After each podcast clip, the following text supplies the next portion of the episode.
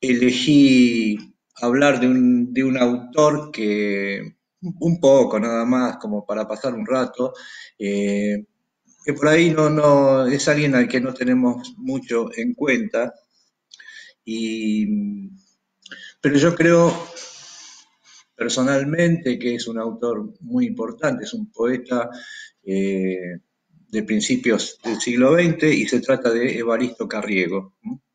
Este, casi todos lo, conocemos, aunque sea de nombre y sobre todo este, lo conocemos por el tango, ¿no? Eh, tantas veces citado, citadas sus, sus, poemas en, los tangos, en las letras de tango, e incluso le han dedicado tangos, está ese de el, el último organito, el que habla del, del, tema de, bueno, de Carriego y demás. Este, vení, eh, así saludás acá a la banda. Hola. ¿Qué tal? Bueno, cuando elegí hablar de Carriego, lo elegí un poco también este, por siguiendo como una línea, venía con Lamborghini, venía con Fishman y eh, bueno, no tiene mucho que ver, la verdad, pero digamos, Lamborghini con los temas populares, este Fishman también un tipo medio afuera del, del, sistema, y salté a Carriego. Carriego este, no, no es un tema muy popular hoy en día, pero bueno, ella me dijo, de Carriego vas a hablar. Carriego convoca multitudes, porque... Vamos a ver. Acá Jorge Gómez dice, ¿qué hace Jorge? Eh, dice el ciego de Carriego, sí, acá tenemos... Ah, sí, claro, Carriego te dejo con Carriego. Bueno, y el ciego y, Gómez. Ven acá, ¿eh?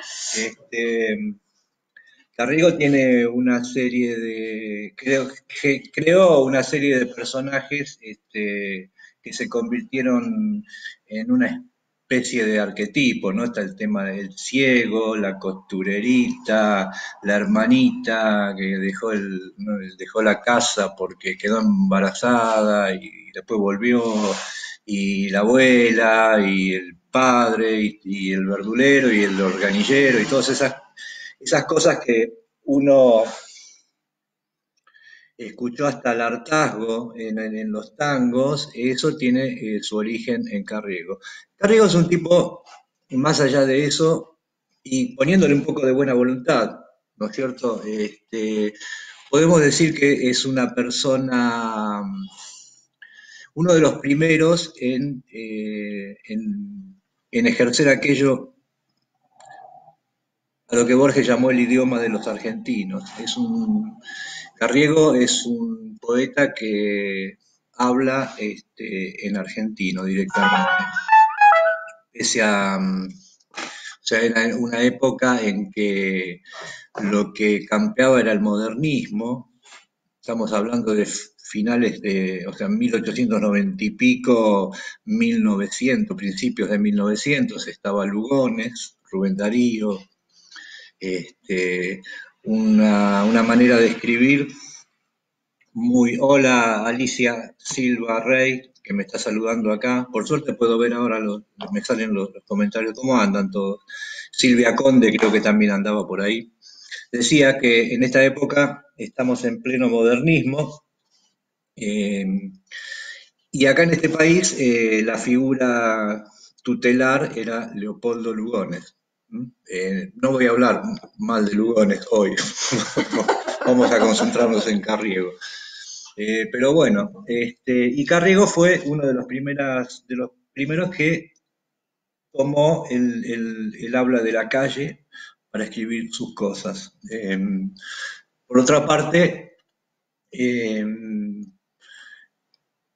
tenía muchas, eh, Carriego, digo, tenía muchas influencias eh, del, simbolismo directamente, ¿no es cierto? Es si podemos hacer, este, un, cometer una exageración total que nos cuesta, este, podríamos decir que de alguna manera es una especie de Baudelaire, este, estoy haciendo lo que siempre critico, es una especie de Baudelaire eh, de Palermo o, de, los, de, los, arrabales, ¿no es cierto? Este, No sé si están entrando más gente, pero Lo que suena, dame. a ver.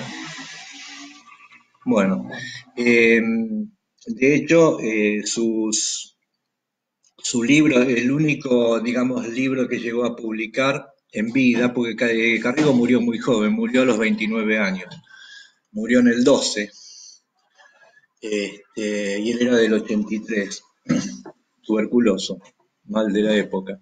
Eh, su, libro, el único libro que llegó a haber publicado se llamaba Misas herejes, con esa, connotación así de, de provocación medio satánica bodeleriana, ¿no? Este, a ver quién más está, Griselda, Salamone, hola, Marisa Cascallares, hola, y bueno, ya habrán, y, y están apareciendo más. Entonces, este, digamos, iba esto, ¿no? El, mérito de Carriego es haber este, sido uno de los precursores del- de la escritura en, una lengua propiamente argentina. Borges incluso este, lo rescata desde ese, desde ese lugar, ¿no? desde, desde el lugar del lenguaje y también desde el lugar de descubridor. Borges decía que Carriego había sido el descubridor de una clase social, digamos, que era la clase social que inmediatamente se formó después de la inmigración italiana sobre todo, pero había de todo. Y esa primera generación, después de la, de la, de la oleada inmigratoria, es la que describe Carriego. Esos son los personajes de Carriego, ¿cierto? Sus, eh, la gente que habitaba eh, en los suburbios. Eh, Carriego era de Palermo, vivía en la calle Honduras, todavía está la casa, creo que siempre la están por tirar, pero nunca, nunca se deciden. Este, en una época fue un centro cultural, ahí estuve una vez dando alguna, haciendo alguna cosa, en la casa de Carriego.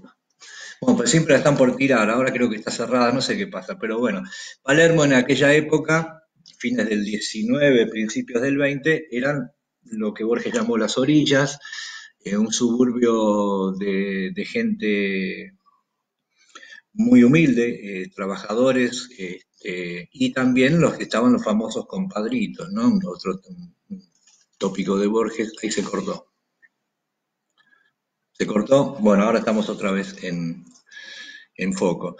Este, entonces decía, Borges lo recató por ser el descubridor o, digamos, la primera persona eh, que da cuenta de, de la existencia de esta nueva composición social en la ciudad, ¿no es cierto?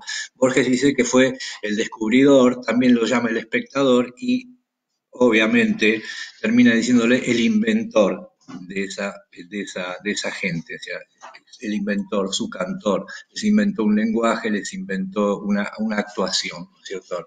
No es que era meramente testimonial.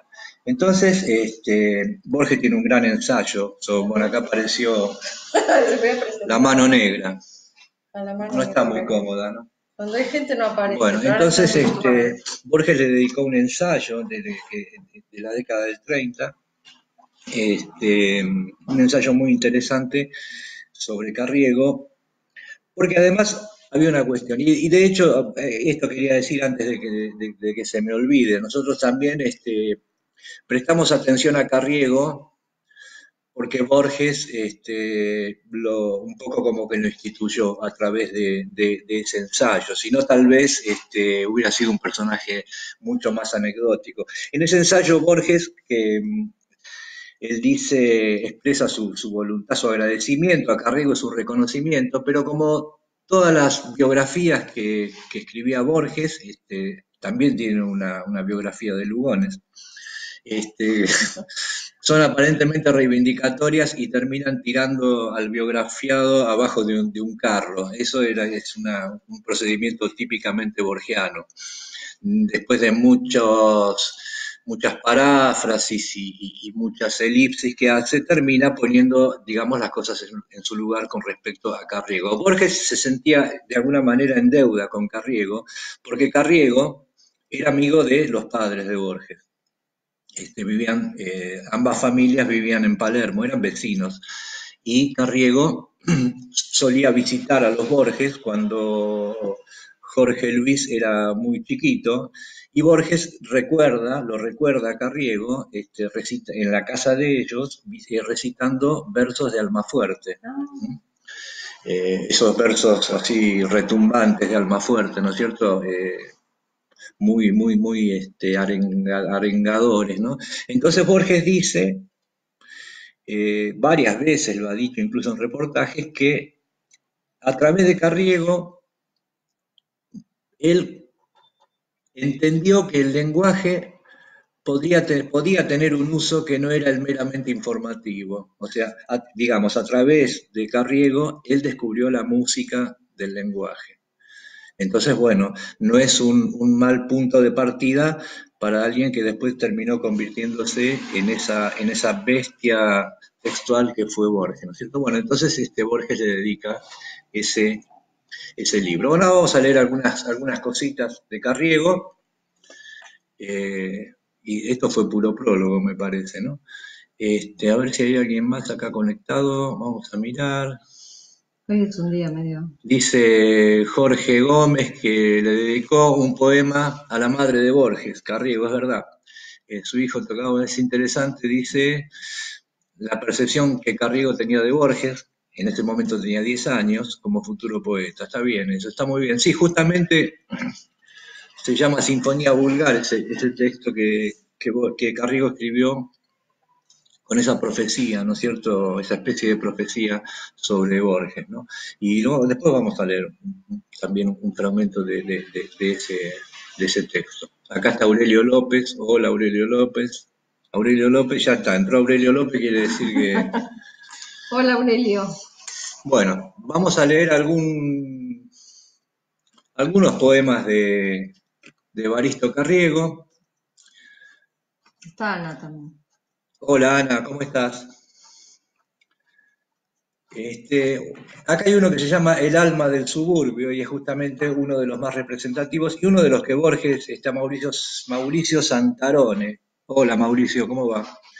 Este alma del suburbio es uno de los que Borges rescata. Este, Borges le veta muchísimo, casi todos los poemas este, le parecen, no le parecen buenos, pero este es uno de los que a Borges le gustaba. Dice, dice más o menos así: El gringo musicante ya desafina en la suave habanera provocadora, cuando se anuncia a voces desde la esquina el boletín famoso de última hora entre la algarabía del conventillo, esquivando empujones pasa ligero, pues trae noticias, uno que otro chiquillo, divulgando las nuevas del pregonero. En medio de la rueda de los marchantes, el heraldo gangoso vende sus hojas, donde sangran los sueltos espeluznantes de las acostumbradas crónicas rojas. No está mal, eran los, pibes que vendían la hoja del diario, ¿no? Eh, Carrigo fue periodista también. Este, las comadres del barrio juntas comentan y hacen filosofía sobre el destino, mientras los testarudos hombres intentan defender al amante que fue asesino. Mirá que, actual, ¿no? Violencia de género. La cantina desborda de parroquianos y como, las y como las trucadas van a empezarse, la mugrienta baraja cruje en las manos que dejaron los copas, las copas que han de jugar. Esto de la mugrienta baraja cruje en las manos es muy borgiano también, ¿no? Digo, es muy borgiano porque después existió Borges. Podía haber quedado así. Este. En la calle la buena gente derrocha sus guarangos de cires más lisonjeros, porque al compás de un tango que es la morocha, hacen ágiles cortes dos orilleros. el tipo está describiendo en aquella época el tango era una cosa que se bailaba entre hombres. Eh, era una coreografía este, que, se, que se jugaba entre hombres. Era como un juego. ¿No es cierto? La tísica de enfrente, la tísica va a aparecer en Carriego y, en toda la literatura de la época, la ópera y demás, era, el mal de la época. La tísica de enfrente, que salió al ruido, tiene toda la dulce melancolía de aquel verso olvidado pero querido que un payador galante le cantó un día. Así. Bueno, y acá va a hablar de alguien que hasta ahora no había aparecido en la literatura y que a partir de Carriego empieza a ser visible. La mujer del obrero, sucia y cansada, remendando la ropa de su muchacho, piensa como otras veces desconsolada que tal vez el marido vendrá borracho. Suenan las diez, no se oye ni un solo grito, se apagaron las velas en las guardillas y el barrio entero duerme como un bendito, sin negras opresiones de pesadillas. Devuelven las oscuras calles desiertas, el taconeo tardo de los paseantes y dan la sinfonía de las alertas en su ronda obligada los vigilantes. Y así sigue, es un poema bastante largo y pinta maravillosamente la, la vida la vida cotidiana, un día en la, en la vida de ese, de ese mundo que para Carriego fue Palermo. Acá dice Jorge que Carriego tal vez sea un personaje de Borges, sí, seguramente, claro que lo es. Este, bueno, vamos con otro. Este me gusta, lo elegí, este me gustó a mí, este, y se llama Los, los, perros del barrio. Y tiene, tiene bastante, acá yo le noto algo así como de bodeleriano digamos, cuando digo bodeleriano, estamos salvando las enormes distancias, ¿no es cierto? Estamos hablando de una cierta temperatura poética o, de un cierto clima. Este, Baudelaire eh, era otra cosa, ¿no? Ya llegan cansados en rondas hambrientas a husmear trozos entre los residuos, caridad de afables cristianas sirvientas que tienen por ellos cuidados asiduos. La humildad que baja de sus lagrimales se trueca en desplantes de, ladridos fieros, no en vano regresan de sucios portales, cumplida su ingrata misión de cerberos. Voy a, voy a abreviar porque también es un texto largo, ¿no? Tal vez ellos mismos en noches asiagas son los milagreros geniales artistas de bíblicas lenguas que curan las llagas, de anónimos cristos, sin evangelistas. En las castas horas de amables ensueños son regularmente como nadie parcos en el decir, pero se tornan risueños cuando beben agua de luna en los charcos. No está mal. Digo, modeleriano en el sentido, para ser más claro, ¿no? Eh, quiere decir, quiero yo decir con Bodeleriano que está mostrando realidades que otros tipos no vieron o que no supieron o que no quisieron mostrar. Baudelaire es un poeta que inventó la noche, digamos, la noche de París, la noche eh, no amable precisamente, ¿no es cierto? Baudelaire inventó la ciudad nocturna, ¿eh? la ciudad nocturna no de de los grandes potentados ni de las fiestas, sino la de los abortos que corrían por el Sena. Un poco Carriego pinta ese lado B de la sociedad, ¿no? Esto está ocurriendo, en lo de Carriego digo, está ocurriendo en las inmediaciones del centenario y era una época en que este, era el país tenía dos caras, claramente, una era la épica de, los festejos del centenario y otro era eh, lo, que, vivía este, esta gente, ¿no? De las orillas. Bueno, vamos a leer uno más y después vamos a cerrar con ese que mencionaba Jorge, que es el de la el que le escribió a la madre de Borges. Este se llama Has vuelto y acá aparecen varios de estos personajes de los que hablábamos al principio, ¿no? El ciego, eh, Has vuelto, organillo, acá está el organito, has vuelto, organillo, en la acera hay risas, has vuelto llorón y cansado, como antes, el ciego te espera. Las más de las noches sentado a la puerta, calla y escucha, borrosas memorias de cosas lejanas, evoca en silencio, de cosas de cuando sus ojos tenían mañanas, de cuando era joven la novia, quién sabe, alegría, penas, vividas en horas distantes, qué suave se le pone el rostro cada vez que suena. Algún aire antiguo, recuerda y suspira, has vuelto, organillo, la gente modesta te mira pasar melancólicamente, pianito que cruzas la calle cansado, moliendo el eterno familiar motivo que el año pasado gemía la luna de invierno. Con tu voz gangosa dirás en la esquina la canción ingenua, la de siempre, acaso, esa preferida de nuestra vecina, la costurerita que dio aquel mal paso. Y luego de un valse te irás como una tristeza que cruza la calle desierta, y habrá quien se quede mirando la luna desde alguna puerta. Adiós, alma nuestra, parece que dicen las gentes en cuanto te alejas.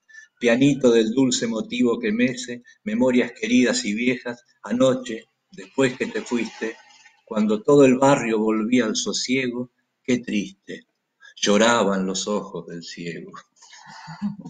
Este es Carriego, puro, ciento por ciento.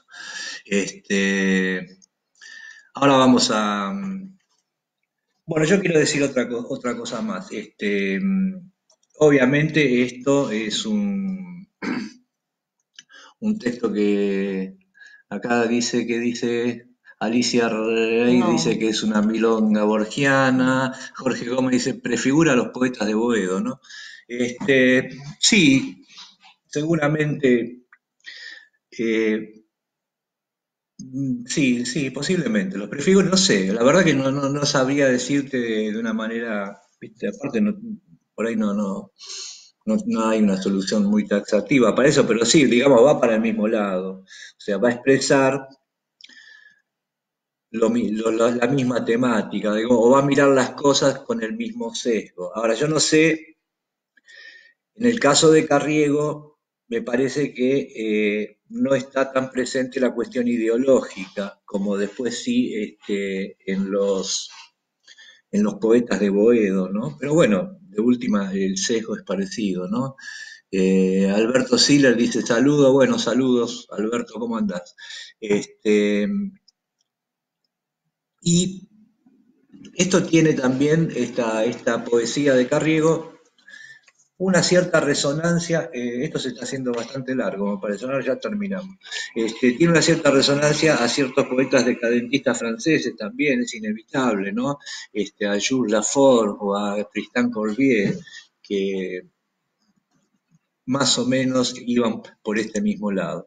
Bueno, ahora vamos a leer este, esta cuestión de, del poema que, este, y esto podríamos titularlo La profecía de Carriego, ¿no es cierto? Acá Carriego le escribe, le dedica un poema a Leonora Acevedo, la madre de Borges, hablándole justamente de su hijo y, digamos, augurando cierto futuro para el chico este, ¿no? Y dice así, como las extraordinarias pero irreales doncellas que vieron las estrellas, que vieron en las estrellas las hostias imaginarias de sus noches visionarias, Así tus blancas patenas quedarán tan solo llenas de tu gesto de mujer, porque hoy no podría ser de segador de azucenas. Y bien puedo adivinar, pese a una amable indulgencia, bajo tu leve elocuencia, que en la décima vulgar, y aquí me atrevo a dejar, tu gentil alma de Francia no ha de aplaudir la arrogancia de diez bravos caballeros que conversan prisioneros en una lírica estancia. Pero si no hay madrigal de antigua delicadeza sobre mi pobre rudeza, tengo una rosa augural, que ya es flor espiritual, pues son mis votos ahora que eternamente, señora, vivas la olímpica gesta de ensueño, del ensueño de la fiesta de los lirios de la aurora. Y es verdad porque esta mujer, este, Leonora Sobedo, fue bastante olímpica toda su vida. Y acá termina. Y que tu hijo, el niño aquel de tu orgullo que ya empieza a sentir en la cabeza breves ansias de laurel, vaya siguiendo la fiel ala de la ensoñación de una nueva anunciación a continuar la vendimia que dará la uva eximia del vino de la canción. Profecía cumplida. En este caso, o sea, aunque fuera solamente por este detalle, este, vale la pena que tengamos en cuenta a Carriego. Bueno, con esto ya me parece que pintamos un poquito al personaje este. Eh, yo quiero decirles a título personal, este, a mí Carriego me cae muy simpático. Tiene, yo es lo que hablamos siempre, ¿no Siempre puedo sacar alguna alguna cosita de, entre toda esa, esa selva de, versos que tiene, a mí me resulta personalmente muy significativa. Bueno, yo para terminar, espero que les haya gustado Carriego o para menos les haya interesado y pueden buscar eh, el ensayo de Borges que se llama Evaristo Carriego y que seguramente les va a encantar. Bueno, buenas noches, saludos a todos y nos vemos la próxima.